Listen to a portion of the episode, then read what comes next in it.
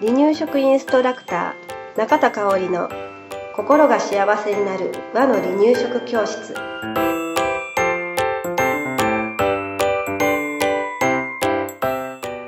第53回です。番組アシスタントの山本智子です。今日もよろしくお願いします。はいよろしくお願いします昨日ね、うん。えーちょっと外部の方から離乳食教室してくださいっていうので、お呼ばれして行ってきたんですけれど、うん。その講座の中でね、うん。終わってからうん。あるお母さんが「先生は、うん。えー自分のね、うん。お子さんの時の離乳食はうん。毎回違うメニュー作ってたんですか?」って。うんね私それちょっとしんどいなって思ってっていうお話されたんです。はい。でなんでそんな質問が出てきたかというと、うん。えーその講座が3回に分けてする初期中期の赤ちゃん向けのうん。講座だったんだけれど、はい。一番最初の日に「冷凍離乳食はうん。どうですか?」っていう質問をうん。他のお母さんから受けて、はい。でまあ私はね離乳食インストラクター協会は出来たての離乳食をあの、うん。赤ちゃんにうん。手作りの離乳食をっていう思いを持って活動しているので、はい。あの冷凍離乳食をどんどんおすすめすることは、うんうんうんあのしてないんです、うん。でまあただママがうん。それで負担になるのは一番いけないことだから、上手に冷凍離乳食とお付き合いして、うん。あの例えば冷凍離乳食をレンジでチンするよりも鍋で再加熱した方が美味しく出来上がるよとか、うんそういった一手間加えてもらえたらうん。いいんじゃないかなっていうお話をさせてもらったんですね。はい。だから、えーそこからの流れの、うん。先生は毎回作ってたんですか、っていうことだったんです。で、まあ、その質問されたお母さんからよくよくお話聞くと、うん。そのお母さんも冷凍で、えーじゃなくてできれば作りたい、できる限りね、うん作りたいっていう思いを持っていたみたいなんですね。うん。ただ3回食になった時、うん。今はまだ1回2回だけど、うん。3回食になった時に、うん。ああ大丈夫かな、うん。私っていう思いが、がある。うんあったみたいなんです。でそんな思いをねきっと持ってるお母さん、手作りしたいけど毎回毎回違うものを作るのはしんどいなっていう思いを持ってるお母さんってきっと多いと思うので、えーまあ私のはい。知ってたことを今日はうん。お話ししようかなと思いました。はい。はい。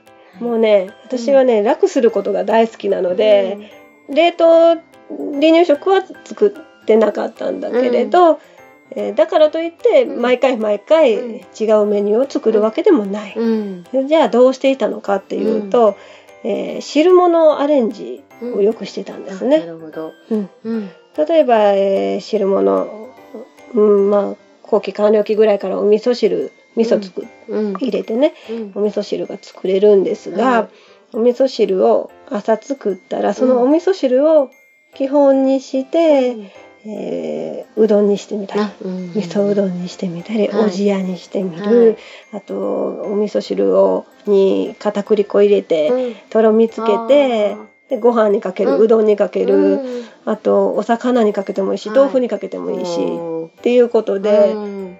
そういうねうんアレンジ。をしてたんですね、はい。そうすると朝食べたものと少しうん。見た目も変わって、うん。味もね感じも変わりますよね、はい。で野菜だけのお味噌汁を作った場合は、はい。2食目は例えば鶏肉を入れてみるとか、うん。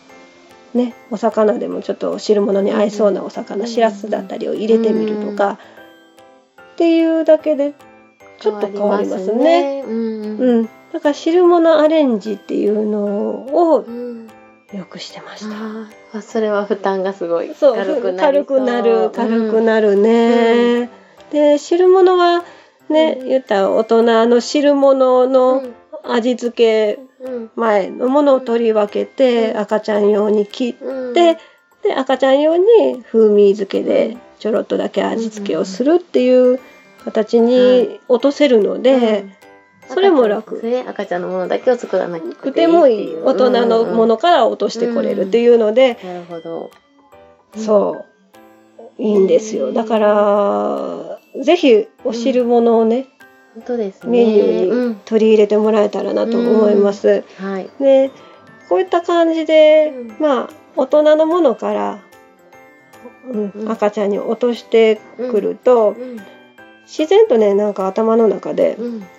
あ赤ちゃんが食べられる食材で大人のものも作ろうって思うのね。うん。はい。そうじゃなかった確かにそうですね。ねうんうんそうすると、うん大人のメニューもうん自然とヘルシーになると。あ、わかりますね。ねだし一つ取るのにしてもねうんうん。そうそうそう。なんか、えー今までやったらこれをうん揚げ物にしてたけれど、うん赤ちゃん揚げ物食べられへんから、うん焼いてみようかなとか確かに。うん。ね、ね。煮てみようかなとか、うんうんうんそっちの方のメニューにうん。自然と私はなったんですね。そうするとヘルシーうん。にもなるし、えー時短にもなるそうしですね。そこから取り分けられるからね、うん。っていうようなことをしておりました、だから私めっちゃ楽しててんよって言って言ったらなんか「あそれ聞いてすごくた助かった」って言ってなんかもうすごい気合い入れてたんだけれど、うんっていう感じやったのね。あのあお汁物から取り分けて、そこからアレンジしていったら楽ですでね。って言われて。うん言われました。うん、一つ注意してもらいたいのが、はい。まあ朝作った、うん。夜作ったものを次の食事に持っていく場合は、保存うん。はしっかりしましょうねと、冷蔵庫で、はい。えー密封容器に入れるなりしてうん。保存してください。で、はい。えー冷蔵庫から出したものをそのまま使うのではなくて、はい。必ず再加熱してあげた方が安心ですね、食べる時ね。うんそうですね。そうですね。はい。なんか、うん。今お話聞いてて、うんうん。自分がやってたことってある？私も一人目はもうきっちり赤ちゃんのためにって作ってたから大人とは別別にしててにあーうん。でもまた後半になってきたらちょっと手抜きも始まってっていう感じで、うんね、でも白物をそういう風に捉えたことはなかったから、なるど、ほどって思いました。なんかおひたしとかねこう湯がくうん。時にも取り分けて味付けないにうん変えたりとかはしてたけど、うん。うん。うん。うん。ねそうねどうやってたのかなと。ね。昔の記憶と思って。もやっぱりなんかでも本なんか見て参考にして作ってたけど、うん。赤ちゃんがこんなん作るよって言って作るから、うんうん。それはそれって大人のメニューは別ってしてたから、うん確かに食事はたくさん作らなきゃいけないっていうその3回食とかだったら、うん頭はあったから、うんうんうんうん。すごく楽になれると思います。ね、楽になると思います。う。ん。うん、そうなんです。うん。ね、ママがね作るのしんどになったらね、そうですね。ね、ん。もう本当元も子もないので、うんうんあの本当楽なところでいいから、うん。そんなに気合い入れなくてうん。大丈夫だから、えー楽してうん。離乳食作ってもらえたらいいなと。思います。う食材とかはあれですか？続い続続きなんですかな？同じ具材が続かないようにみたいなとかやってた。ああそれはしてた、うん。なんとなく意識的にはしてたけど続いた時もあるよ。うんうんうんうん。うん。うんうん。ん。